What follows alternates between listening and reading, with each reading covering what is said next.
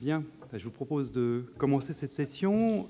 bonjour à toutes, bonjour à tous. Je suis Jean Dalibard, physicien, professeur au Collège de France et titulaire de la chaire Atomes et rayonnement. Et je vais avoir l'honneur donc de coordonner cette session qui est consacrée au changement climatique, considéré ici comme une illustration de la relation euh, délicate, disons, entre débat scientifique et décision politique.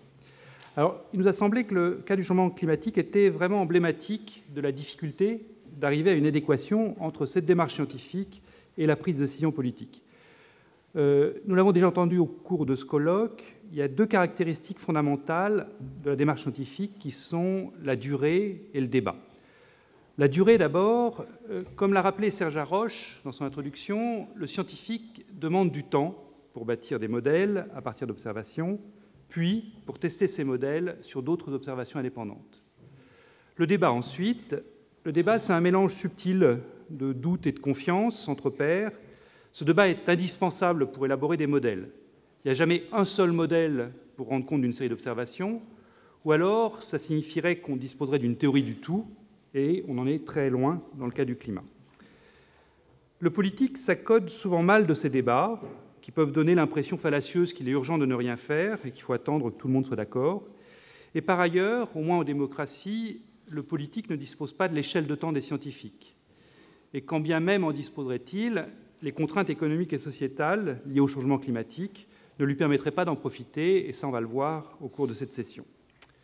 Le scientifique se retrouve donc en position délicate. Il doit informer la société de ses résultats, éventuellement donner l'alerte, sans être dans la situation optimale d'une déduction stricte de ses conclusions dans le cadre d'une modulation théorique complètement maîtrisée. La situation se complique encore par le fait que la science du climat et sa cousine germaine, la météorologie, sont parmi les disciplines que le public s'approprie le plus naturellement et le plus immédiatement. Si le prévisionniste de Météo France passe à côté de la grosse averse qui s'abat sur les Champs-Élysées le jour de l'arrivée du Tour de France, tout le monde le voit, tout le monde en parle. Et l'idée même que les scientifiques puissent dire quelque chose sur le climat dans 100 ans alors qu'ils ont raté cette averse est extrêmement difficile à faire passer auprès de ce même public.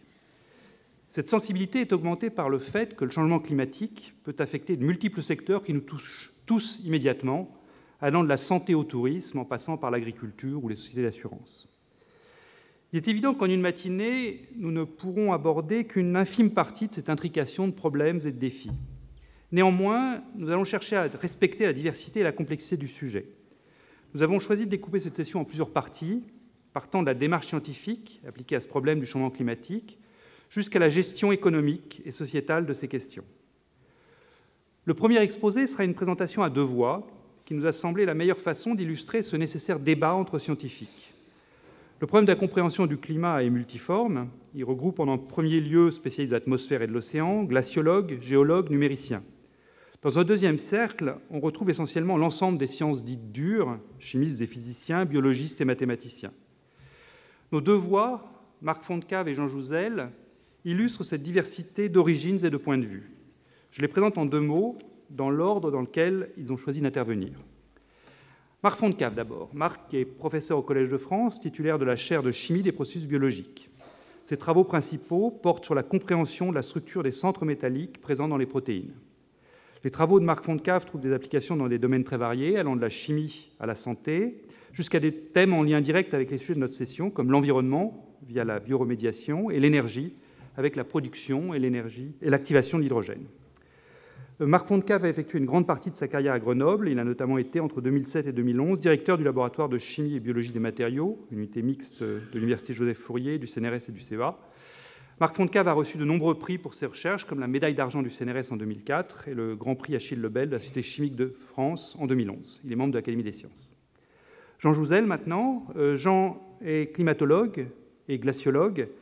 Il est directeur de recherche au CEA, expert du GIEC depuis 1994 et vice-président du groupe de travail scientifique de ce même GIEC depuis 2002. Parmi les travaux scientifiques principaux de Jean Jouzel, on peut citer ses analyses de la glace de l'Antarctique et du Groenland qui ont permis de connaître le climat terrestre passé. Entre 2000 et 2008, Jean Jouzel a été directeur de l'Institut Pierre-Simon Laplace, qui fédère les laboratoires de la région parisienne travaillant sur le climat et l'environnement. Jean Jouzel est membre du comité de pilotage et du débat national sur la transition énergétique en France. Il a reçu de très nombreux prix scientifiques nationaux et internationaux, et je n'en citerai que deux ici. la médaille d'or du CNRS en 2002, conjointement avec Claude Lorius, et le prix Vetlesen qu'il a partagé en 2013 avec la chimiste américaine Suzanne Solomon. Donc je leur laisse la parole et c'est Marc Fontcave qui va commencer.